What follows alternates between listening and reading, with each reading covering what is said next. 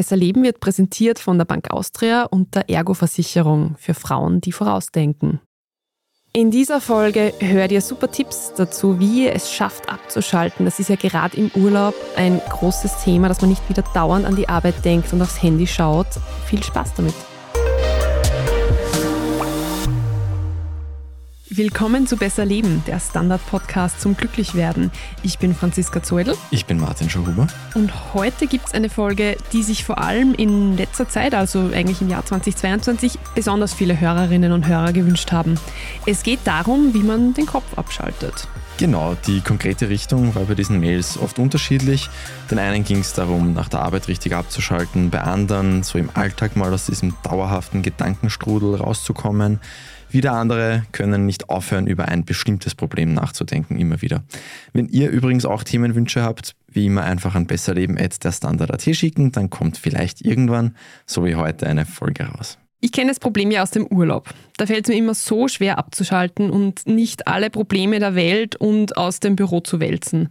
Manchmal bleibe ich im Kopf bei einem Problem hängen und kann dann an nichts anderes mehr denken. Und das, obwohl ich am Strand liege und eigentlich das beste Leben habe. Ja, ich glaube, es würde dich vielleicht auch gar nicht so stören, wenn du wirklich an der Lösung des Problems arbeiten würdest. Aber ich glaube, wir alle haben schon so Situationen erlebt, wo man sich einfach nur mehr drumherum im Kreis dreht, sich schlecht fühlt, die innere Stimme redet pausenlos davon, wie schlecht und schwierig nicht alles ist. Aber es kommt einfach nichts Sinnvolles mehr dabei raus, dass die Situation dann auch irgendwie verbessern könnte. Mhm. Besonders wenn es Probleme sind, gegen die man als Individuum ja eh nichts tun kann. Also nicht sehr viel. Klimakrise, Krieg die Probleme gehen einem ja aktuell nicht aus. Natürlich, und die können dich dann ja auch individuell wieder irgendwie betreffen. Aber diese repetitiven, negativen Gedanken, die sind nicht nur nervig, während du sie hast, was sie zweifellos sind, die können auf kurz oder lang auch zu gröberen psychischen Problemen führen. Also es kann wohlgemerkt auch umgekehrt sein, dass du dir zum Beispiel ständig Sorgen machst, weil du schon an einer Angststörung leidest zum Beispiel. Das ist relativ häufig sogar. Aber wenn wir jetzt mal davon ausgehen, dass du prinzipiell gesund bist, also auch psychisch, aber eben trotzdem gerade damit kämpfst, dass du oft nicht aus dem Grübeln rauskommst. Das kann dann auch deinen Beziehungen schaden zum Beispiel. Weil wenn du so in diesen negativen Gedanken hängst und dann spricht dich wer an, dann nimmst du die Stimmung natürlich in dieses Gespräch mit. Oder wenn dich wer im falschen Moment anruft und du dann total ungut drauf bist, dann wirst im Gespräch auch nicht die netteste sein. Unter Umständen muss ich da jetzt mich selbst tadeln, dass ich das auch manchmal mache. Ich werde mich hüten, dich im falschen Moment anzurufen. Aber es ist ja auch was sehr Menschliches, dass man mal bessere und mal schlechtere Launen hat. Ja, und das ist auch das gute Recht eines jeden Menschen. Aber die meisten würden wahrscheinlich lieber weniger Zeit in dieser Negativ-Gedankenspirale verbringen. Und dafür sind wir heute da. Also, wie komme ich jetzt konkret raus? Es gibt einige verschiedene Ansätze. Das Simpelste, das wir fast immer machen können, wo wir aber in dem Moment dann oft einfach nicht dran denken, ablenken. Einfach ablenken, aufstehen, rausgehen, Sport machen, putzen, irgend was. Natürlich kann es im Kopf trotzdem genauso weiter strudeln, aber man kann schon bei dieser Gelegenheit, wenn man dann irgendwas macht, auch den Ausbruch schaffen. Eine andere Möglichkeit kann sein, einfach die Perspektive zu ändern. Also wenn wir in diesem Strudel sind, fokussieren wir uns normal total auf eine Sache und sind dadurch blind für alles andere, auch für andere Perspektiven. Und da kann dann ein Trick sein, dass man versucht, sich selbst Tipps zu geben, als wäre man ein Freund. Also ich rede mit mir selbst, als wäre ich mein bester Freund, was generell manchmal kein schlechter Zugang ist, dass man es auch immer wirklich gut meint und dass man sich dann quasi das selber durchcoacht. Jetzt wirst du dir vielleicht denken, ja, da denke ich ja trotzdem erst recht wieder über dieses Thema nach, das mich so beschäftigt. Eh, und Plan A wäre auch einfach was anderes machen und dann nie mehr dran denken. Aber wenn es nicht klappt, dann wird es vielleicht so zumindest konstruktiver. Und es gibt ja schon auch Probleme, die wirklich Probleme sind, die irgendwann auch gelöst werden sollten vielleicht. Und wenn es dem dann so näher kommst, hast du auch schon was gewonnen. Und es ist mir jetzt schon bei mehreren Recherchen begegnet, dass das Gefühl der Machtlosigkeit und der Hilflosigkeit, das man ja kriegt, wenn man so da strudelt und nicht weiterkommt, dass das oft problematischer ist als die Sache selbst. Mhm, ja, das kenne ich. Aber wenn man jetzt auch aus der anderen Perspektive heraus keine guten Tipps hat und diese Situation einfach verzwickt ist, das kennen wir ja alle, was mache ich dann? Es gibt noch ein paar andere Optionen. Zum Beispiel kann es auch helfen, wenn du mal versuchst, langfristiger zu denken. Das kann dem, wenn es wirklich einfach eine blöde Situation ist, kannst dir ein bisschen den Stachel ziehen. Also kümmert mich das in einem Monat noch, kannst dich fragen, kümmert mich das in einem Jahr noch? Zum Beispiel. Oder du nimmst einen Zettel in die Hand und schreibst einfach mal nieder, was dir zu dem Thema in den Sinn kommt. Das kann dann wiederum auch andere Ansätze leichter machen, zum Beispiel dieses dir selber Tipps geben, weil du Sachen halt dann vielleicht ein bisschen anders durchdenkst oder loswirst. An dieser Stelle verweise ich auf unsere Tagebuchfolge von ja. vor einigen Monaten. Da haben wir das auch behandelt, warum es sinnvoll ist, sowas aufzuschreiben. Genau. Und vielen hilft es auch, mit jemandem zu reden. Das sollte man wohlgemerkt aufpassen wie man das dann und mit wem man das dann anlegt, dass halt nicht dieses selbe im Kreis sudern, wie man vorher gedanklich gemacht hat, dann verbal wird. Auch der anderen Person zuliebe. Aber es gibt schon Leute, die einem entweder hilfreiche Inputs geben oder mit denen man gemeinsam einfach schneller auf andere Gedanken kommt. Also ich gebe dir jetzt ein ganz konkretes Beispiel, was mich gerade beschäftigt. Ich bin ab Freitag auf Urlaub und ich habe vorher noch so viel Arbeit zu erledigen. Was soll ich jetzt tun? Du kannst nicht auf Urlaub gehen und ich nehme stattdessen Urlaub oder du schreibst meine Artikel. Okay, treffen wir uns in der Mitte. ja, also manchmal kannst du die Situation einfach ein bisschen umdeuten, damit sie weniger problematisch wird. Und dass du sie dann eben auch leichter aus dem Kopf kriegst. In der Psychologie nennt man das Neubewertung. Landläufig sagt man einfach, schau dir die guten Seiten an. Also, gibt es da irgendwelche guten Seiten vielleicht dieses Problems? Hatte die Situation vielleicht schon was Gutes? Kannst du für irgendwas davon dankbar sein? In deinem Fall kannst du schon auch dankbar sein, dass du zumindest im Urlaub bist nächste Woche. Manchmal hat man eine stressige Woche und arbeitet die Woche drauf wieder. Das ist manchmal eine ziemliche Hirnakrobatik, ganz klar. Aber es kann trotzdem funktionieren. Man kann sich als Mensch oft ganz gut selbst austricksen. Also in dem Fall wäre das dann einfach mein Vorschlag. Cool, ich habe in den nächsten Tagen die Gelegenheit, so richtig geballt einige richtig interessante Texte zu schreiben. Und muss mich da mal so wirklich drauf konzentrieren, nicht immer nur so nebenbei ein bisschen. Und am besten nimmst du dir noch eine halbe Stunde, um unsere Folge zum Thema Deep Work anzuhören. Dann geht nämlich wirklich was weiter. Ich habe keine Zeit Tagen. dafür. das ist ein Investment, das sollte sich rentieren. Okay. Oder du nimmst jetzt meine Kurzfassung, du setzt dich einfach vier Stunden abgeschnitten von der Außenwelt hin und hakelst einmal was. Das wäre quasi die Kurzfassung. Wenn du es nicht positiv framen kannst, gibt es auch, ist auch okay. Dann gibt es zumindest noch die Option, es weniger negativ zu sehen.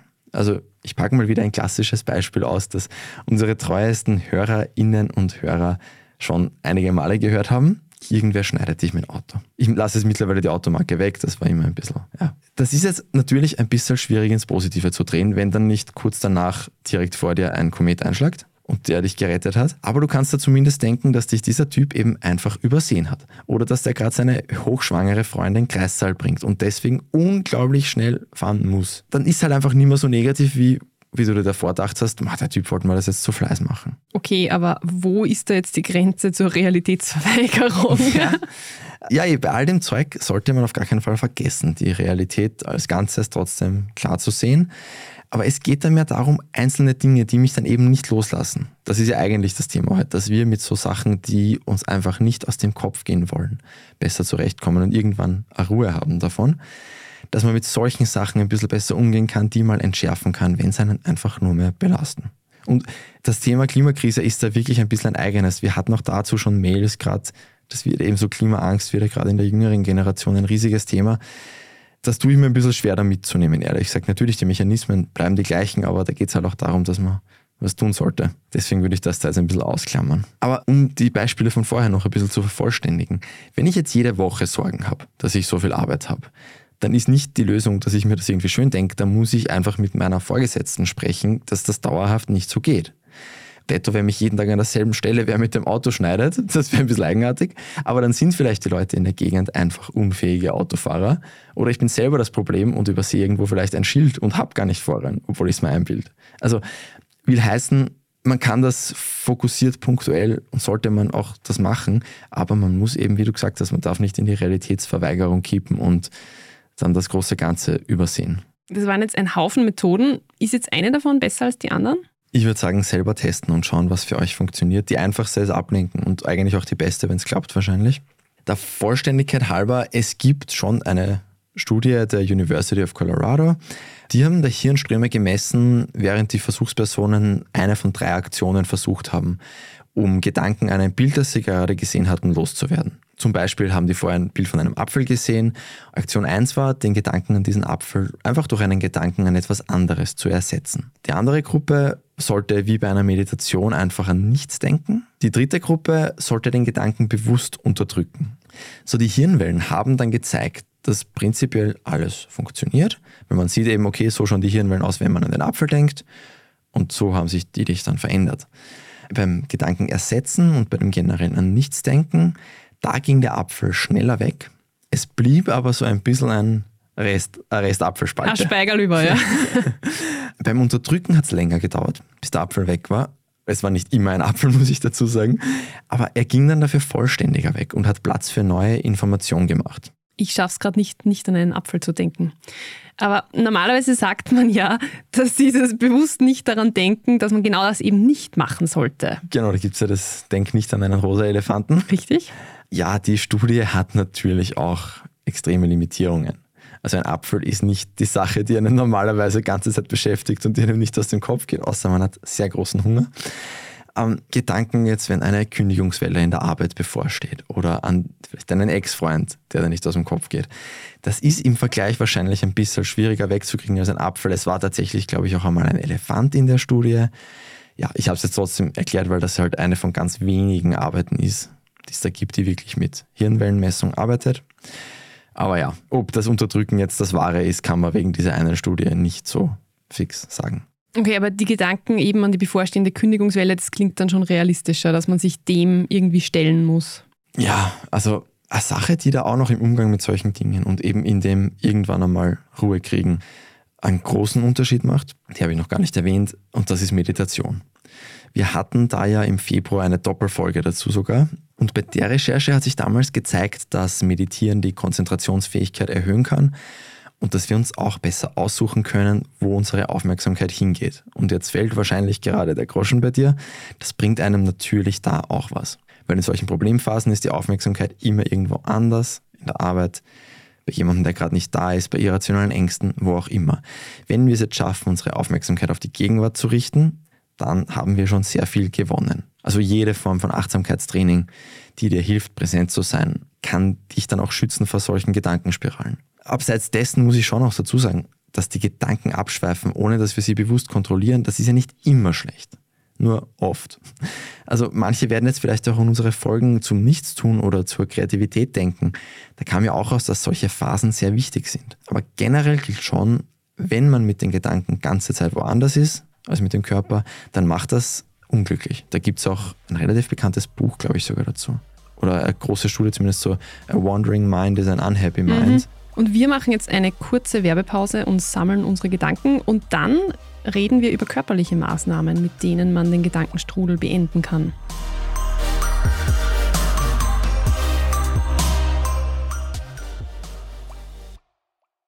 Sind Sie auch so eine, die immer vorausdenkt? Sie denken an die Jausenboxen für die Kinder, an die Geburtstagsmuffins für die Kollegin und rechtzeitig an die Arzttermine ihrer Mutter.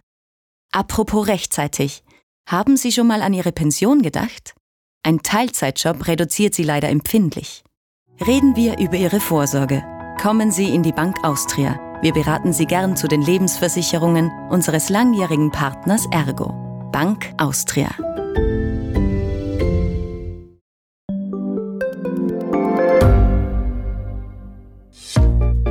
Was unternimmt Österreich eigentlich gegen den Klimawandel? Wie viel betrogen und bestochen wird im Profisport? Und wieso verdienen Frauen immer noch weniger Geld als Männer? Ich bin Margit Ehrenhöfer. Ich bin Tobias Holub. Wir stellen die brennenden Fragen unserer Zeit. Und die Standardredaktion liefert Antworten. In Thema des Tages von Montag bis Freitag um 17 Uhr, überall, wo es Podcasts gibt. Ja, Martin, gibt es noch andere körperliche Maßnahmen, um solche negativen Gedanken irgendwie zu beenden? Ja, also die Meditation, die ich vorher angesprochen habe, die aktiviert dieses parasympathische Nervensystem, das ist auch schon ein paar Mal vorkommen. Und das holt uns generell auf ganz physische Art aus so gestressten Gedanken heraus.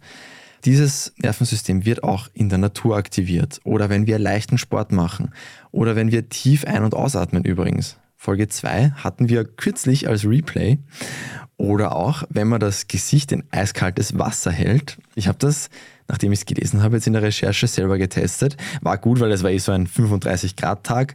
Wirklich ziemlich angenehm. Das geht halt relativ leicht. Einfach eine große Schüssel mit kaltem Wasser anfüllen. Das ist einfach cool und man merkt wirklich, es chillt einen einfach ein bisschen. Ja, klingt gerade. Das ist halt echt kein Aufwand. Also, das ist eine große Schüssel mit kaltem Wasser anfüllen und das Gesicht reinhalten manchmal. Wenn man nicht gerade Make-up schützen muss, ist das echt, glaube ich, ohne Schattenseite. Ja, klingt verlockend, gerade bei diesen Temperaturen. Und wenn man am Abend geistig nicht aus der Arbeit rauskommt, ich glaube, das kennen auch viele. Ja, das ist natürlich wahrscheinlich auch seit Homeoffice noch ein größeres Problem geworden. Das erste ist einmal, was man da machen muss, alles zumachen und abdrehen, dass die Arbeit in der Nähe hält. Also, wenn Teams oder das Mailpostfach am Laptop offen ist, während ich Netflix schaue, dann ist der nicht gut geeignet, um Netflix zu schauen. Sorry, oder dann muss ich das halt einfach zumachen. Oder wenn ich am Handy für Kolleginnen und Kollegen erreichbar bin und die nicht begreifen, dass ich Feierabend habe, können ja immer zwei dazu, dann sollte ich halt nicht ganze Zeit in dieses Handy reinstarren, weil ich halt so meine Freizeit verbringe. Okay, aber was, wenn ich jetzt trotzdem analog weiter an irgendwelche Texte denke? Dann würde es helfen, wenn du was anderes hättest, auf das du dich konzentrieren kannst. Also wenn du zum Beispiel direkt nach der Arbeit mit jemand anderem Sport ausgemacht hast, dann wechselt deine Aufmerksamkeit praktisch zwangsläufig. Also es ist schon wirklich schwierig, weiß ich nicht, beim Squashen mit den Gedanken noch in der Arbeit zu hängen. Außer es ist eine Laufrunde mit einem Arbeitskollegen, Gut. mit dem man dann die ganze Zeit über die Arbeit redet. Ja, okay, da ist dann der Fehler ein bisschen im Design. Oder man einigt sich darauf, nicht über die Arbeit zu reden, aber das ist dann vielleicht ein bisschen schwierig. Aber wenn du eben diese Aufmerksamkeit mal wegkriegst im Sport, dann ist deine Chance auch viel besser, dass sie nachher den Rest des Tages nicht mehr zurückkommt auf diese unselige Arbeit. Wie gut das allgemein klappt, hängt wohlgemerkt auch von deinen Vorgesetzten ab. Es klingt gut und noch eine Kurzbemerkung aus persönlicher Erfahrung. Ich finde Probleme schrumpfen, wenn man eine Runde laufen geht auf einmal, es sind danach noch da, aber sie sind nicht mehr so unbezwingbar. Also große Empfehlung von meiner Seite. Aber zurück zum Thema. Warum rufen mich die Leute trotzdem nach Dienstschluss an?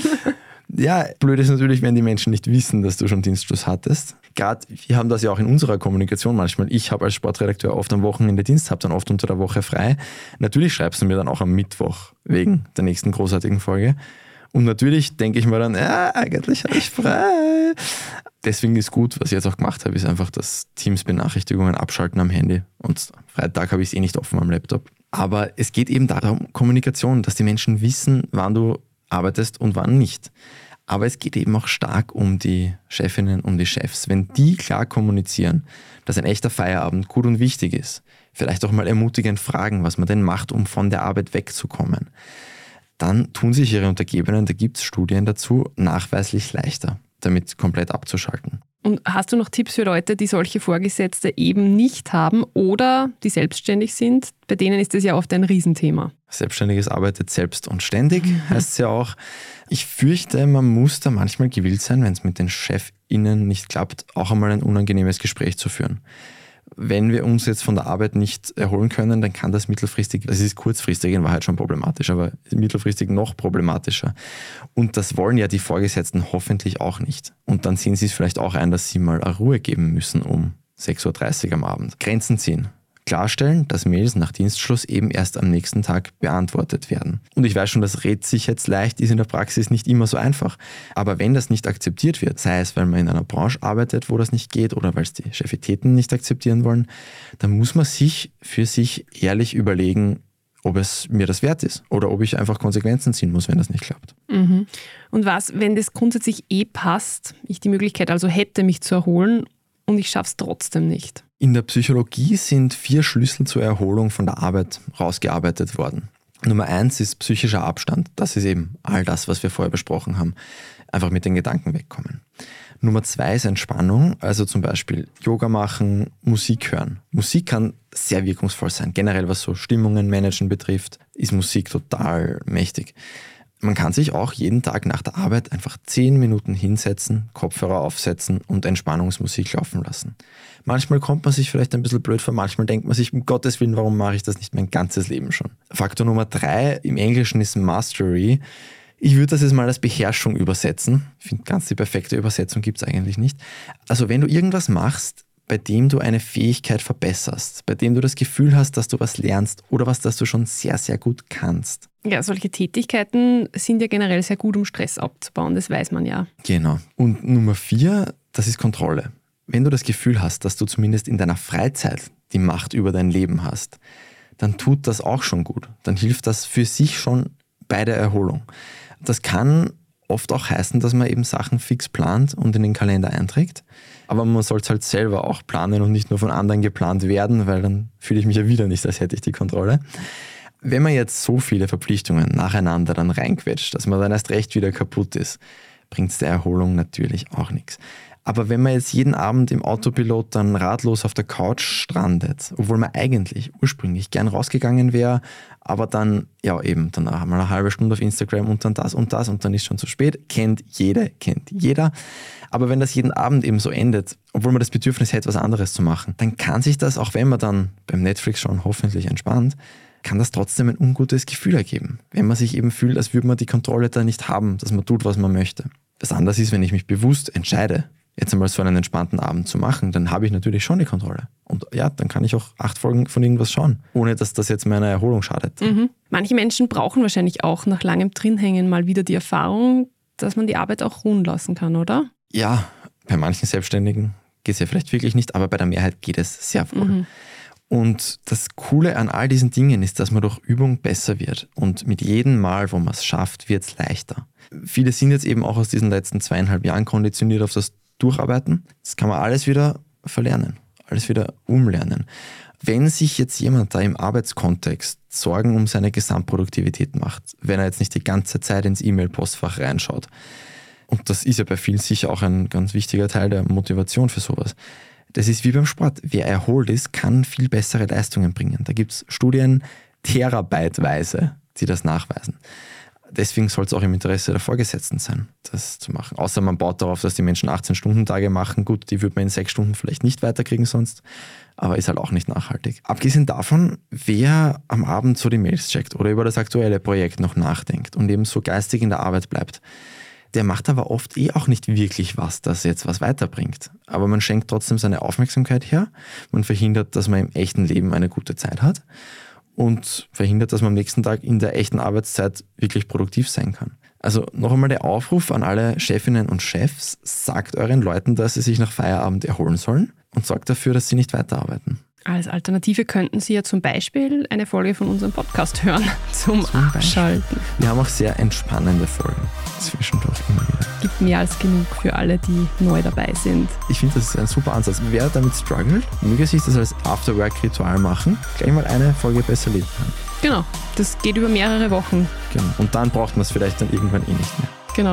Am einfachsten funktioniert es, wenn ihr uns abonniert auf Spotify oder auf allen anderen Plattformen, wo es Podcasts gibt und fünf Sterne vielleicht auch vergibt. Wir freuen uns auch über E-Mails von euch mit Kritik, Feedback und Ideen, wie gesagt, für neue Folgen an besserleben.derstandard.at. Das war Besser Leben, der Standard-Podcast zum Glücklichwerden. Ich bin Franziska Zoedl. Ich bin Martin Johuber. Und produziert wurde die Folge von Christoph Krubitz. Tschüss. Ciao.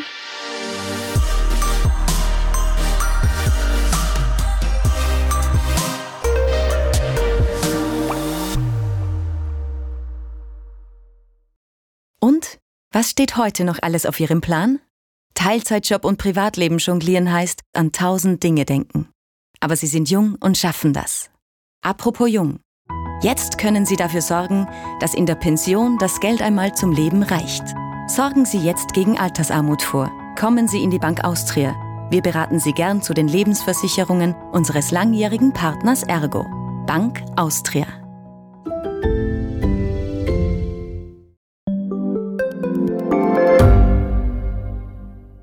Gibt es außerirdisches Leben? Haben Tiere ein Bewusstsein? Können wir durch die Zeit reisen? Es gibt so viele große Fragen, die uns Menschen seit Jahrtausenden beschäftigen. Aber erst jetzt kann die Wissenschaft Antworten darauf liefern. Oder neue Rätsel entdecken. Ich bin Tanja Traxler. Und ich bin David Rennert. Im Standard-Podcast Rätsel der Wissenschaft gehen wir großen Fragen der Menschheit auf die Spur. Wir fragen Wissenschaftlerinnen, was in schwarzen Löchern passiert wo die Aliens bleiben und die Fusionskraftwerke und wo die Mathematik an ihre Grenzen stößt. Rätsel der Wissenschaft, jeden Mittwoch eine neue Folge. Überall, wo es Podcasts gibt.